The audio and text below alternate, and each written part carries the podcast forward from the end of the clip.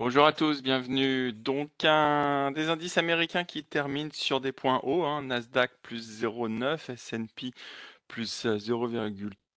On est sur les sommets de la journée portés par les bonnes données côté des ventes au détail, hein, plus 3% euh, par rapport au, consensus qui était euh, lui-même à plus 2.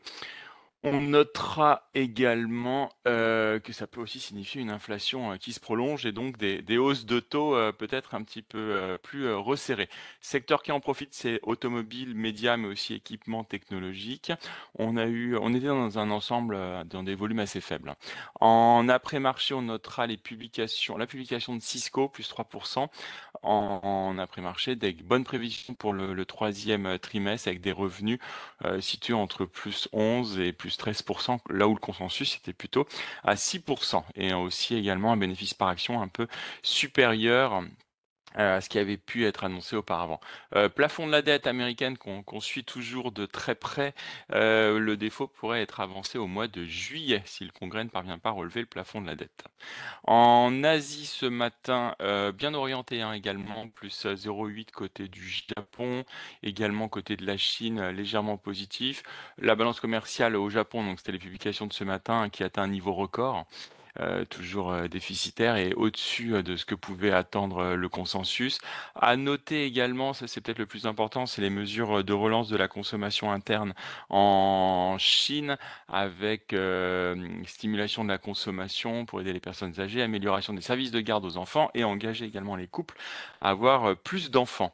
Et données macro, vous avez quand même eu un nombre de passagers aériens en janvier en Chine qui fait un bond de 35% après l'assouplissement des des, mesures de des restrictions sur euh, les déplacements liés au Covid. En Europe, euh, hier, CAC plus 1,21 porté notamment par le secteur du luxe, avec les bons résultats de Kering. Le DAX plus 0. Euh, 82, le FTSE aussi plus 0,55. Euh, je souligne le FTSE parce qu'on a eu des bons chiffres en fait de l'inflation au Royaume-Uni, qui des chiffres qui, qui, sont un petit peu en, baisse, euh, 10,5 là où le, consensus était un petit peu euh, supérieur. Et on a également sur le front des, des, des hydrocarbures la forte, hebdo, la forte augmentation pardon, hebdomadaire des stocks de pétrole américains. On était à plus 16,3 millions de barils qui a pesé un peu sur les, cours euh, du du pétrole. À noter également la, très bonne performance de Carrefour, dont les résultats sont sortis en haut de fourchette. Côté euh, déclaration, vous avez euh, Madame Lagarde qui réaffirme son intention euh, de relever ses taux de 0,5% en mars, tandis que vous avez le chef économiste de la Banque européenne pour la reconstruction et le développement qui prévient que l'inflation devrait rester quand même sur des niveaux assez élevés en Europe centrale et en Europe orientale.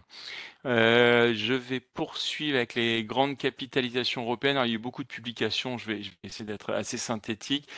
Orange, plutôt décevant puisque c'est exactement en ligne avec ce que pouvait attendre le consensus euh, au niveau de, de l'EBITDA retraité qui est en légère croissance par rapport à 2021 et vraiment exactement en ligne avec euh, le consensus. Airbus par contre qui surprend, sur le T4 vous avez un chiffre d'affaires qui est supérieur aux attentes et ce qui aide également le résultat opérationnel.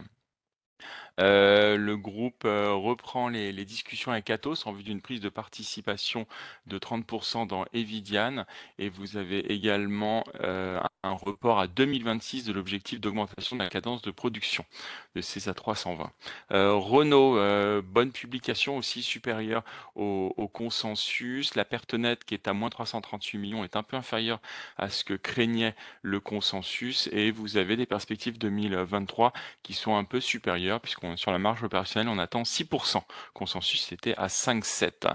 Rexel également, publication euh, supérieure aux attentes tant au niveau du chiffre d'affaires euh, que du résultat opérationnel ajusté. Et, pour 2023, euh, la marge devrait, euh, la marge opérationnelle, pardon, devrait s'ajuster entre 6,3 et 6,7% Et enfin, autre publication en France, Schneider, vous avez un qui est bonne, un chiffre d'affaires qui est supérieur aux attentes, croissance organique solide à plus 12% avec une accélération sur le T4 à 16 Consensus était uniquement à 10.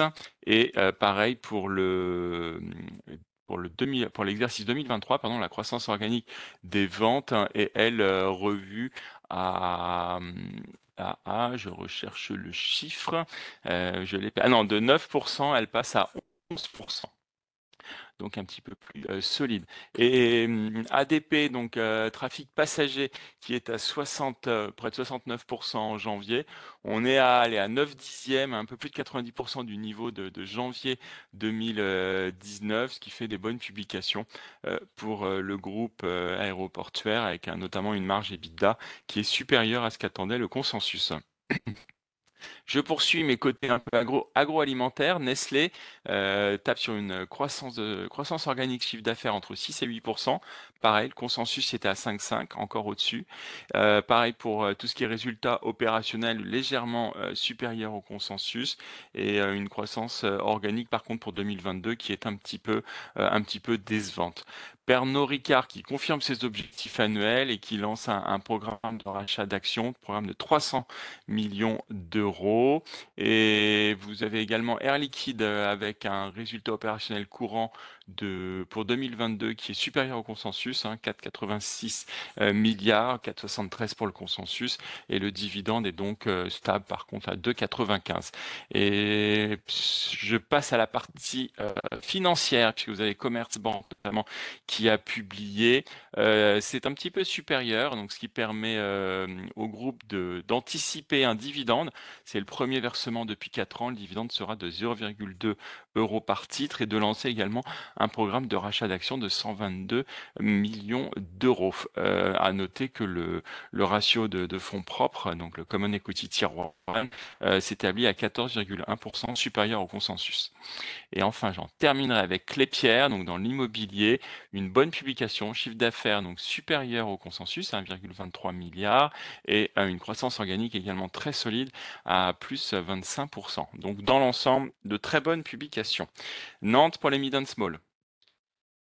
Je conseille Prodways qui annonce un chiffre d'affaires annuel de 80 millions d'euros, soit plus 14% publié, plus 9% en organique. C'est légèrement en deçà de la guidance annuelle. Cette différence s'explique par la défaillance au T4 du premier client d'une activité pour les praticiens dentaires et qui a engendré une baisse de moins 16% sur l'exercice.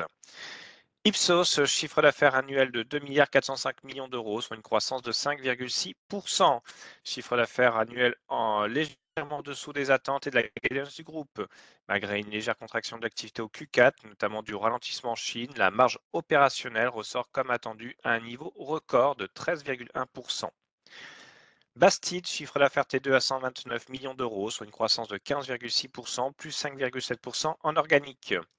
Le S1, du coup, s'établit à 249 millions d'euros, soit une croissance de 14%, dont 5 en organique. Sans surprise, les activités respiratoires, NutriPerf et Stomy portent la croissance du groupe et la contraction des ventes de pays continue de peser sur l'activité MAD.